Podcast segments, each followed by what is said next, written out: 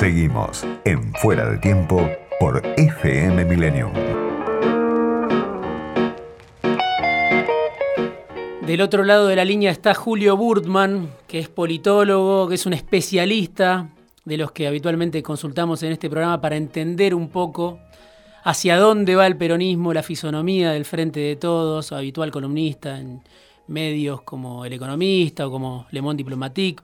Julio, ¿cómo andás? Soy Diego Genud, gracias por atenderme. Hola Diego, ¿cómo estás? Bien, bien, bien, bien. Bueno, consultarte por los últimos acontecimientos en principio.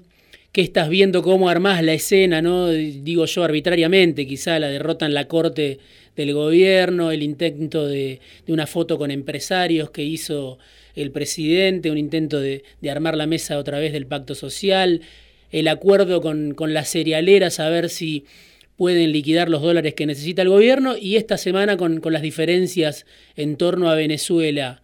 Eh, ¿Hacia dónde va el peronismo, dirías vos, de los Fernández? ¿Está en discusión eso? ¿Hay un rumbo que está claro? ¿Qué estás viendo?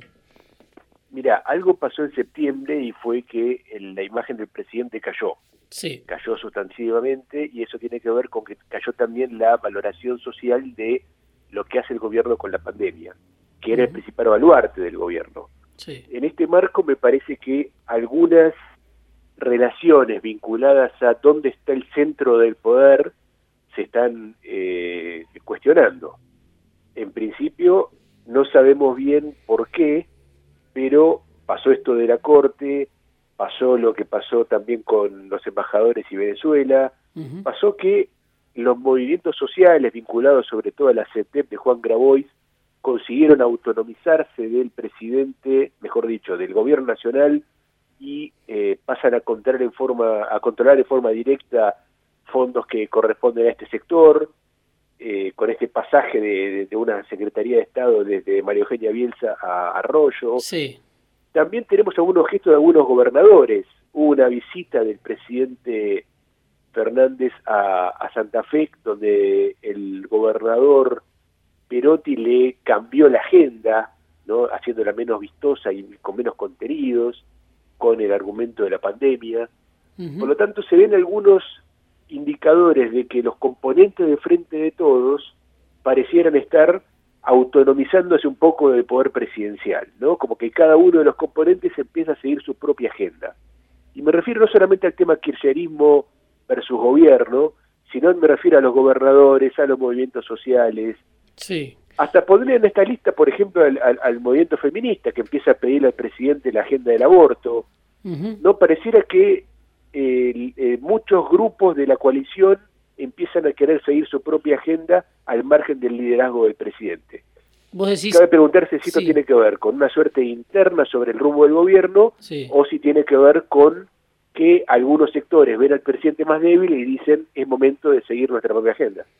Claro, vos decís, más allá de, lo que habitualmente se cuenta desde los medios más grandes, de bueno, esta discusión permanente Cristina Alberto que, se construye, digamos, como, como narrativa cotidiana, vos decís, la dirigencia está desunida, me decías en, alguna conversación privada, hay una fragmentación más generalizada, este, más allá de ese relato que uno puede discutir si es cierto o no entre Cristina y Alberto, vos decís, por abajo se empieza a ver que la discusión se profundiza y la división se, se generaliza. Sí, sí, lo dijiste mejor que yo, porque me parece que ver que hay una, una gran pugna entre Cristina y Alberto por el rumbo del gobierno es hasta hasta una visión positiva de lo que puede estar pasando, ¿no? Porque pareciera que se trata de una, una una discusión ideológica, una discusión programática. Acá me da la impresión que puede haber algo peor y es que el liderazgo presidencial de la coalición peronista se esté debilitando como consecuencia del contexto, ¿no? El contexto de una crisis que, se profundiza, evidentemente, por distintos motivos. Vos, en, una nota que, que, escribiste en Le Monde Diplomatique, hablabas justamente, la titulaste El frente de todos y los pies de barro, ¿no? Y hablabas de pactistas y contratistas dos líneas dentro del gobierno, ¿no? Una más ligada al kirchnerismo, una más ligada a Alberto Fernández, a, lo que le incorporó Fernández al frente de todos. ¿Cómo podrías explicar esas diferencias y si están vigentes? ¿Las ves todavía que se que se pueden advertir en este momento esas diferencias? Yo creo que el presidente Fernández desplegó esta idea del pacto social, de la unión, como marca registrada de su gobierno, y no sé si es la marca de la época, ¿no? Mm. Esto, yo estaba pensando lo siguiente, el tema Venezuela, que es un tema en el fondo menor frente a un país que tiene una emergencia sanitaria, económica, social, ¿no? que estamos desbordados por problemas gravísimos, el tema del voto en la OEA por un informe, la verdad que es un tema menor, pero eh, el gobierno argentino trató de plantear una posición que era en el fondo medio constructiva, ¿no? Hmm. Y, sin embargo no se entendió eso, porque la región está tan polarizada que lo que busca hacer el gobierno argentino no se entiende bien, para algunos como cómplice de Venezuela, para otros como cómplice de Estados Unidos, y esa visión que quiso hacer medio constructiva quedó licuada por, por, la, por la época, ¿no? Y de alguna forma me parece que la idea de, que el presidente puede unir a, diferentes sectores de interés eh, sociales, votantes, bajo una propuesta común, también parece una propuesta de otra época, ¿no? El presidente había arrancado su gobierno citando mucho a Alfonsín, y lo cual pareció una buena idea en su momento, apelando mucho a votantes del el 41%. De hecho, lo logró durante un periodo. Cuando él tuvo su pico de popularidad en los meses de abril, marzo, mayo, ahí había logrado que mucha gente que había votado por Macri tuviera buena imagen de él. Pero rápidamente eso se diluyó. En este momento, cuando él lanza cualquier propuesta, por ejemplo el impuesto a la grandes fortunas, que parecía ser una propuesta que podía eh, unir votantes, porque parecía ser que éramos todos los argentinos contra un 0,2% de, de los de los que tributan. Sin embargo, no es así, porque hoy cualquier propuesta que tiene el gobierno se polariza. ¿Y a, dónde voy con esto? Porque tal vez fue un poco largo la respuesta. Me parece que la idea de que puede haber un pacto social entre sectores, entre dirigencias y sobre todo entre votantes detrás de propuestas comunes no es lo que está funcionando en esta época en ningún lado y por eso me parece que la, la, idea más polarizante que tiene Cristina, ¿no? que es la idea de, construir desde nuestra propia fuerza social electoral, se termina imponiendo. Sí, vos ahí en, esa nota también mencionabas la cuestión de la, de la fractura social, ¿no? Este, la posibilidad subestimada quizá por los analistas, este, por el círculo rojo, llamémosle, de que al peronismo le aparezca un problema con parte de su base social, ¿no? La idea de que el peronismo siempre puede gobernar la crisis, que obviamente ha sido refrendada en más de una oportunidad. Ahora vos decís, bueno, hay que prestarle atención también a eso, ¿no? Porque quizá el gobierno se está olvidando un poco por esta crisis múltiple que le toca enfrentar, la pandemia, bueno, en su momento la deuda, eh, ahora eh, la polarización, podríamos decir, se está olvidando de su base, ¿no? de, de muchos de sus votantes que hoy están sufriendo fuerte, yo creo, el deterioro de sus ingresos, el ajuste en sus ingresos, que son los más afectados por estas cifras que vemos en ascenso de desocupación, de pobreza. ¿Puede pasar algo así que el peronismo se olvide de su votante natural o que eh, lo descuide? O que lo pierda, o mejor dicho, o que termine siendo afectado por una situación que el peronismo no pueda controlar. Los gobiernos peronistas que conocemos, de la democracia sobre todo, para no ir al pasado remoto, fueron gobiernos que a los que nadie votó para que la situación económica empeore, ¿no? Hmm. Al contrario, eran gobiernos a los que se les perdonaba diferentes eh, pecadillos, pero la economía tenía que reactivarse y los temas sociales tenían que mejorar. Acá, bueno, por lo menos en el arranque de este gobierno, el primer año, sabemos que las cifras sociales van a ser desastrosas y no queda demasiado claro cómo va a ser el gobierno para revertir todo esto. Probablemente si en 2021 la economía vuelve a crecer, como es un escenario probable, sobre todo como rebote de la caída enorme del 2020, haya una cierta recuperación, pero yo no creo que los que son asalariados tengan en 2021 mejores salarios que en 2019. A lo sumo puede llegar a recuperar un poco. Hmm. Todo eso sin duda va a erosionar las expectativas sociales de los que votan al peronismo, porque eh, repito, lo votaron justamente a Alberto Fernández y a Cristina Kirchner para que los salarios mejoren. Por lo tanto, acá pueden pasar diferentes cosas. Yo creo que una de las suertes o fortalezas que tiene el gobierno en este marco es que hoy la oposición no le está hablando a sus votantes. Ni Juntos por el Cambio, ni la oposición, eh, esta nueva oposición más de derecha que se podría nuclear en torno a los libertarios, etcétera, le va a robar votantes al peronismo, por lo menos no en una primera instancia, no, no descartemos nada, hmm. pero no le están hablando a esos votantes que de, integraron el 48% de Alberto y Cristina. Pero ojo que lo que puede pasar es que haya un descontento interno que se expresa de diferentes formas. Por ejemplo, que la elección de 2021 se provincialice. Hmm. Una pregunta también que te hacía si me interesa es quién hace política ¿no? en el frente de todos en este contexto, porque uno lo ve al presidente desde que asumió, obviamente tomado por la urgencia, eh, afectado por el cuadro del que hablaba recién, a Cristina en un segundo plano, los gobernadores replegados sobre sus distritos, también en este momento con, con el virus en ascenso. ¿Hay alguien haciendo política para sumar, para, para consolidar al frente de todos? Para sumar sectores que quizá eh, no son habituales votantes del peronismo? ¿O eso también se lo lleva puesto a la urgencia?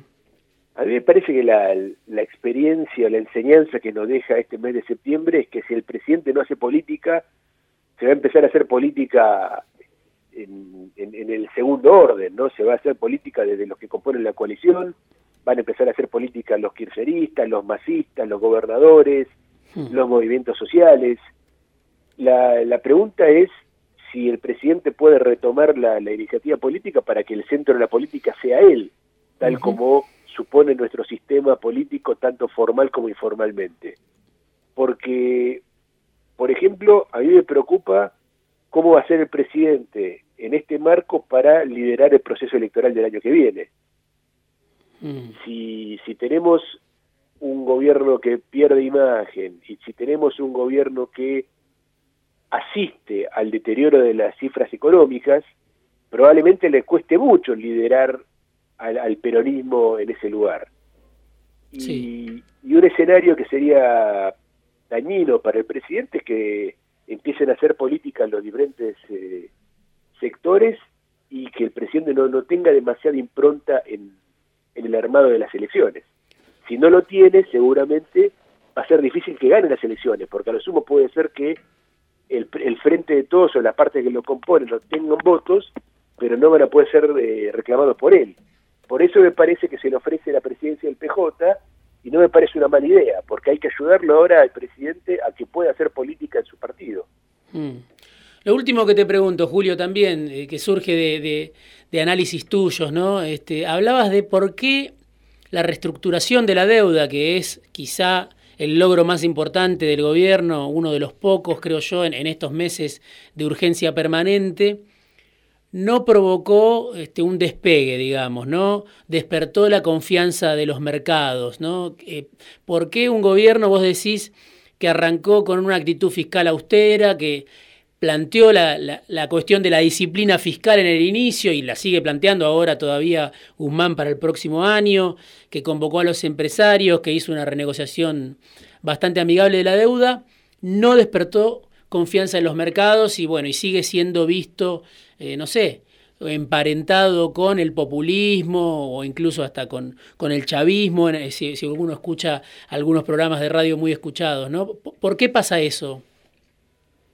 Bueno, yo no creo que haya que sobrecargar tanto las tintas en, el factor político, porque hay muchos que están tentados de decir el, la, política económica es de centro, pero la coalición es de izquierda y por eso despierta incertidumbre, etcétera, etcétera. Eso me parece que son visiones un poco un poco cegadas porque los los mercados financieros hoy no están prestando a nadie, de hecho es muy difícil colocar un bono en ningún país del mundo, y lo que estamos viendo también es que la, los datos de la economía no mejoran automáticamente porque hayamos cerrado la negociación de la deuda. Y hayamos evitado el default, sí. Claro, claro, salimos del default, pero sin embargo las reservas siguen en nivel casi menguante y, los desequilibrios macroeconómicos están ahí. Por lo tanto, probablemente lo que esté expresando este clima de época es que el, el gobierno no tiene, mejor dicho, la Argentina como país no tiene hoy una, una solución demasiado clara para salir de los de los grandes desequilibrios en los que se encuentra. ¿no? Yo pienso, mirando un poco la historia reciente, que tanto Menem como de Kirchner tuvieron en su momento eh, propuestas o ideas propias o robadas a otros, como en el caso de Menem, vinculadas a, eh, y también te diría de de Kirchner, que toma un poco la, la propuesta de la centroizquierda, pero bueno, tenían ideas acerca de cómo sacar el pleno del desequilibrio macroeconómico y reorientar a la Argentina a una senda de crecimiento por un periodo de tiempo, aunque sea corto. Hoy eso no está. La única cosa novedosa que está en el horizonte es China. La posibilidad de que Argentina se convierta en un socio financiero de China con el ingreso de yuanes, con eh, la firma de tratados comerciales mucho más eh, estables y, con probablemente mucho más eh, contenido y condiciones para la Argentina pero no, no hay mucha idea acerca de cómo se hace para refondear a la Argentina, para reactivar la economía y para que el dinero vuelva a circular. Por lo tanto, me parece que lo que está fallando es lo segundo. Se tuvo un plan para salir del default, pero falta ahora lo que comúnmente se llama el plan económico, que bueno, no, no está del todo claro, ¿no? Julio, te agradezco muchísimo este rato en Fuera de Tiempo. un placer como siempre. Un abrazo. Julio Burman, politólogo, pasó por Fuera de Tiempo.